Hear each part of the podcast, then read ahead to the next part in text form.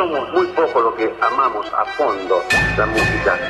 Ya comienza Estación Piazzola, 100 años. Un momento de radio para disfrutar de la música y las historias de un talento perpetuo. Estación Piazzola, 100 años. Con la conducción de Víctor Hugo. Producción general y textos Nicolás Tolcachier. Edición y puesta al aire Juan Derbensis. Coordinación General Ricardo Cutufos. Radio Nacional, la radio pública. Eso nos pasa a nosotros que queremos la música. Arranca Estación Piazzola, 100 años.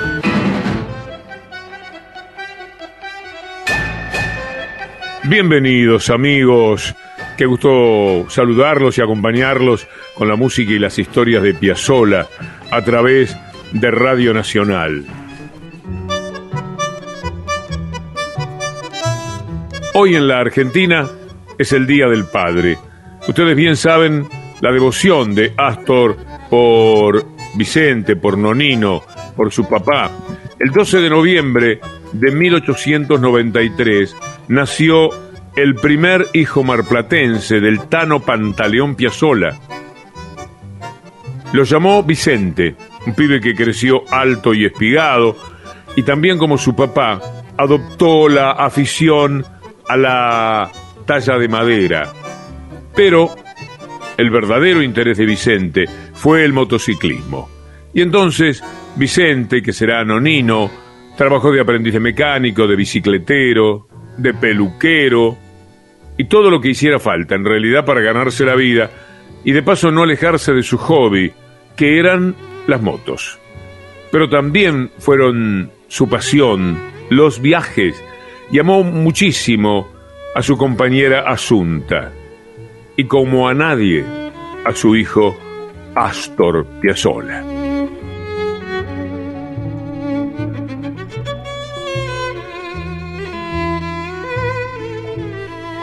Cuando Vicente murió en 1959, lo hemos contado infinidad de veces en realidad, Astor compuso Adiós Nonino, una de las despedidas más importantes de la música en el mundo entero pero lo que vamos a escuchar no es eso, sino lo que seguramente para muchos de ustedes será una curiosidad. Antes de Adiós Nonino, existía Nonino. Astor retomó aquella composición, Nonino, y le sumó una melodía conmovedora que es el adiós. ¿Se entiende? Existía Nonino. Tenía el ataque famoso que conocemos, pero no esa parte emocional y emotiva. Adiós Nonino era una continuidad de aquel tango a su padre, pero ahora se le sumaba una tristeza, un duelo, una despedida, la más famosa de todas. Así que hoy entonces vamos a escuchar Nonino, sin el adiós, para arrancar en Estación Piazzola, esa obra que Astor escribió como homenaje en vida a su padre. Ahí vamos.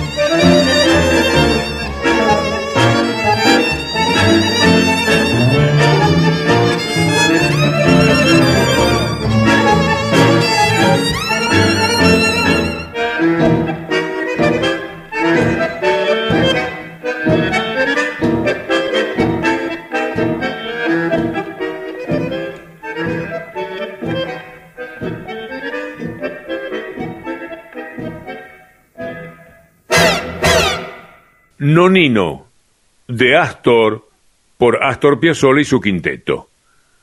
Pero además, en esta parte del mundo, en estos días, está empezando el invierno.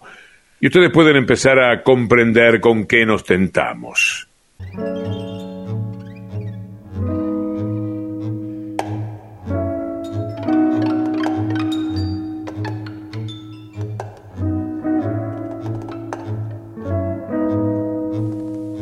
Ciudad de Buenos Aires, 19 de mayo de 1970, Teatro Regina. En el escenario está Astor Piazzolla junto a su quinteto. Por entonces, integrado por Osvaldo Mansi, Quicho Díaz, Cacho Tirao y Antonio Agri. El quinteto cumplía 10 años y Astor habló.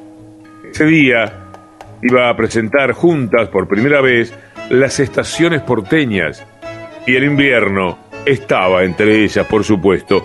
Vamos a escuchar a Astor.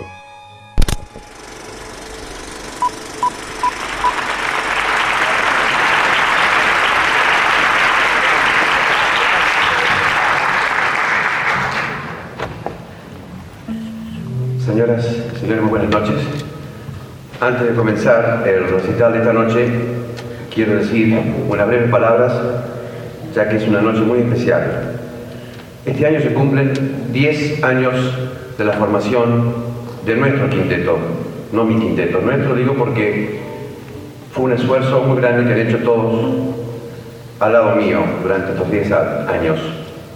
Y quiero agradecer personalmente a todos estos músicos, a Osvaldo Mansi en piano, a Cacho Tirado,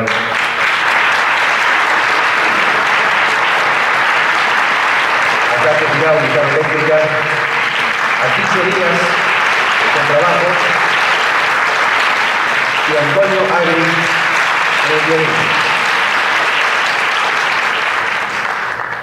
Digo también que es una noche especial porque vamos a grabar esta noche por primera vez en vivo.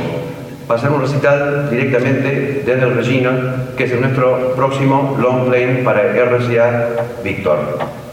Muchas gracias y lo único que espero que toquemos bien. Muchas gracias.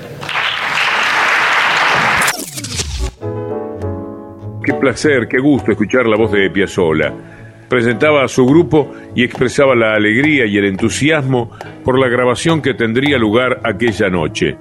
El disco, que fue precisamente el resultado de aquel registro en vivo, se editó como Piazzolla en el Regina. Vamos a escuchar El invierno porteño.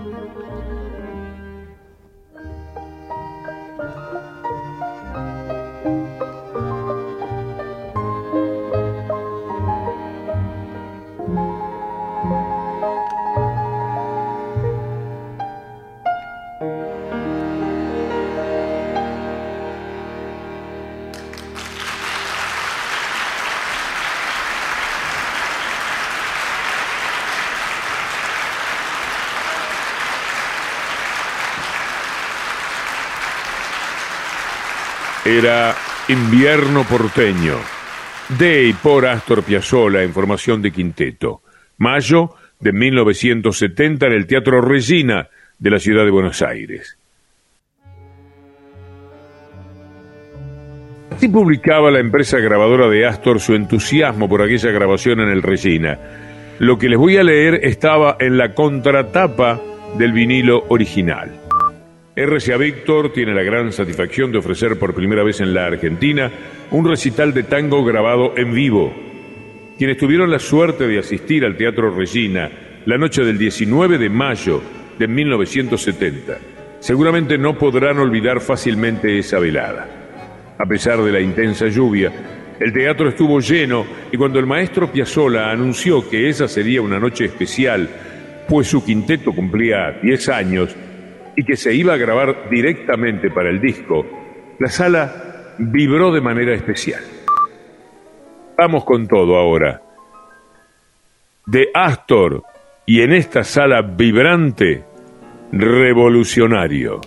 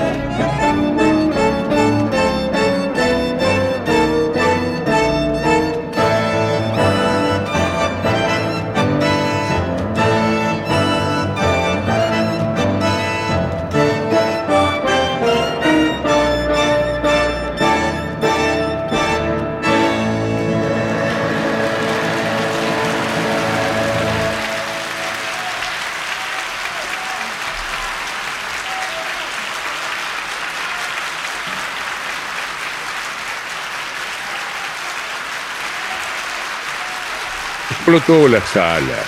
Se escucha el público que grita genio, genio. Faltó de qué planeta viniste. Era lo que escuchamos, revolucionario de Astor Piazzolla por Astor y su quinteto en el Teatro Regina o Regina, como ustedes prefieran. Yo lo digo más italianizado, porque además estamos en un programa de Piazzolla. Era el año 1970. Y en tiempos de extrañar la primavera, como nos sucede en estos días, ya mismo comienza de la serie Estaciones porteñas, Primavera porteña.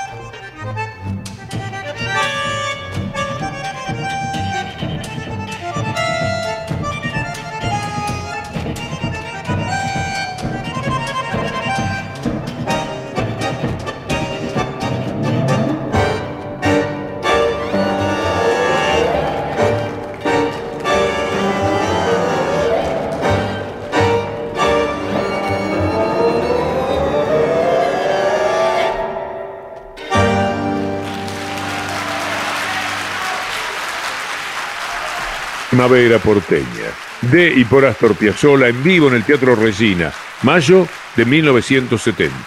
Estaban Cacho Tirao, Antonio Agri, Quicho Díaz, Osvaldo Mansi y naturalmente Piazzolla.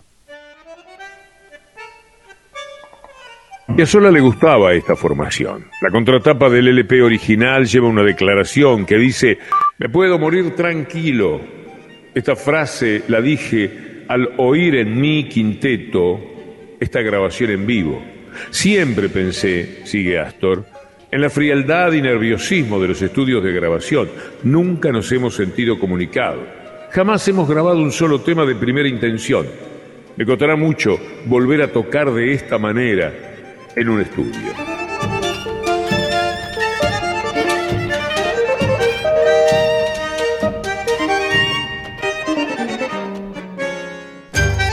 Ya volvemos a Estación Piazzola con Víctor Hugo. Apretó el bandoneón y estiró el tango. Quilombo. Esto es Estación Piazzola. Escribe Nicolás Tolcachier. 100 años. Edición Juan Derbencis. La radio pública con un siglo de Astor. Y con Ricardo Cutufós en la coordinación. Radio Nacional. Con Víctor Hugo. Hoy, en Estación Piazzola 100 años, paramos en el Teatro Regina en 1970. Pero vamos a retroceder algunos años. Escuchen, porque empieza a sonar la orquesta de Alfredo Gobi.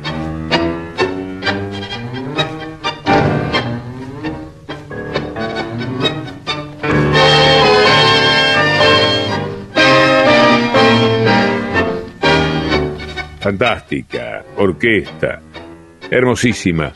Una de las composiciones que Astor tocó en el Regina fue Retrato de Alfredo Gobi, tipo a quien Piazzolla adoró. Gobi era uno de esos tipos renacentistas, compositor, violinista, arreglador, director de orquesta. Lo llamaban el violín romántico del tango. Había nacido Alfredo Gobi en París en 1912. Sus padres lo inscribieron en el consulado del Uruguay. Habría de morir en el año 65, en Buenos Aires, joven, ¿eh? Su padrino fue Ángel Villoldo. Sus padres, los Gobi, uno de los duetos vocales más famosos de su época.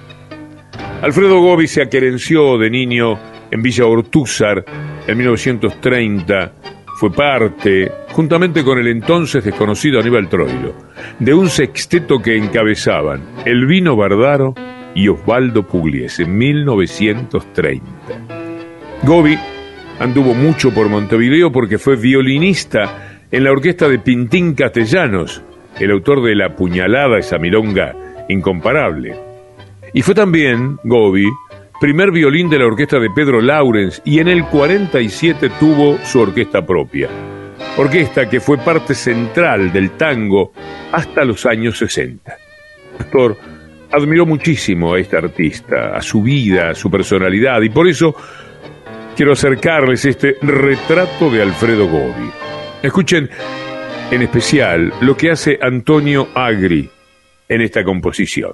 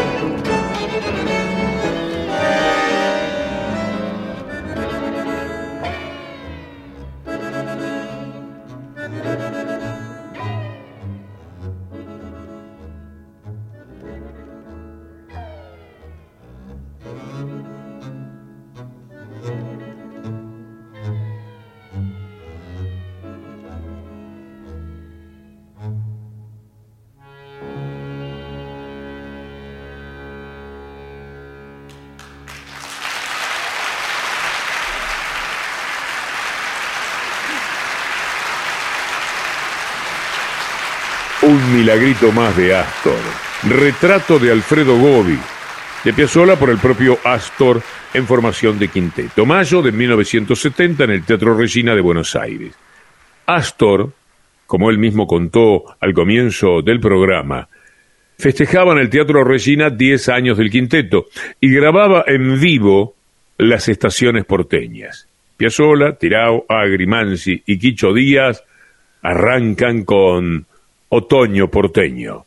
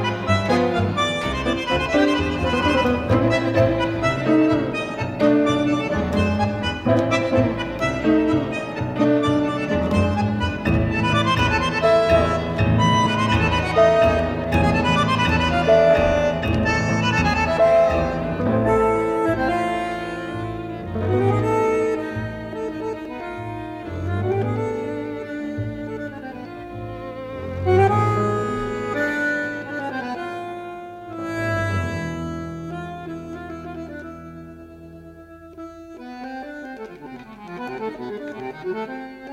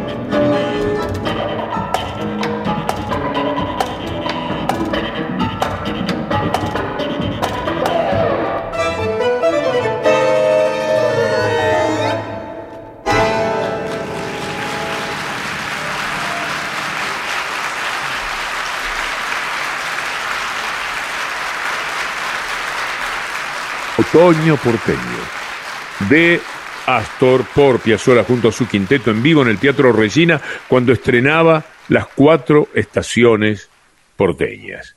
Mayo de 1970, o mejor, otoño de 1970. Ustedes saben que Piazzolla tuvo en su quinteto un gigante del contrabajo, un genio, un, un fenómeno, Enrique Quicho Díaz. Quicho empezó su carrera musical como bandoneonista y llegó a participar como tal en la orquesta de Juan de Dios Filiberto. Los comienzos como contrabajista se dieron en el conjunto de Anselmo Ayeta. Cuántos nombres gloriosos del tango, ¿no? Después en 1939 su hermano mayor, David Díaz, primer violín de la orquesta típica de Troilo, le propuso a Pichuco que adoptara a su hermano, ya sea para bandoneón o con trabajo. Estaban buscando trabajo.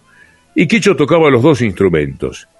Pero Troilo prefirió el sonido que Quicho obtenía de las cuerdas.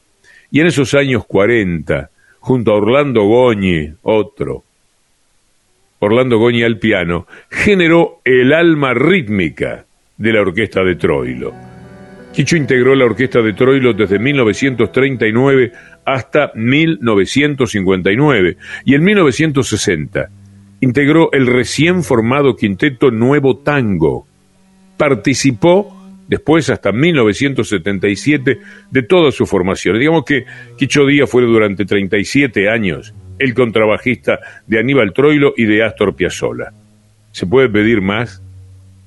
También fue parte del quinteto real, del sexteto real, del sexteto mayor y participó ocasionalmente en la orquesta de Mariano Mores. En los años 60 también tocó con Lucio de Mar, impresionante Quicho. En los 80 fue parte del espectáculo tango argentino de Orezzoli y Segovia, con el que recorrió mundo, y además de los honores curriculares, fue un tipo extraordinariamente querido. Enrique Quicho Díaz murió en octubre de 1992. Astor compuso para él la obra Quicho. Y lo lindo, lo emocionante, es que la hizo en vida y la presentaron juntos en el Teatro Regina en 1970, esa noche gloriosa, inolvidable. Estaban el compositor y el homenajeado en el escenario. Aquí arranca Quicho de Astor Piazzolla.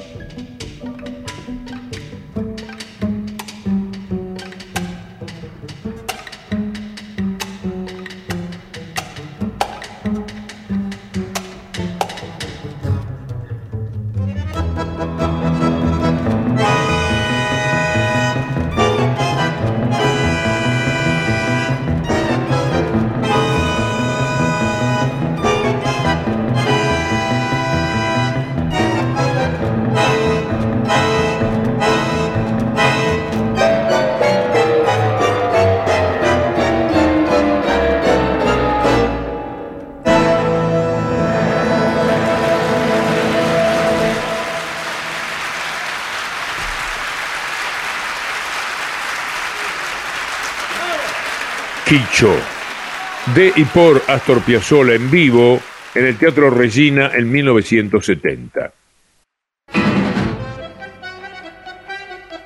Bien amigos, queda atrás Estación Piazzolla, programa que hacemos junto a Nicolás Tolcachier en la producción general y textos y Juan Derbensi en la edición y en la artística y Ricardo Cutufós en la coordinación. La semana próxima, si Dios quiere, nos vamos a detener una vez más para acercarnos a la música y a las aventuras de Astor Piazzolla. Hasta entonces.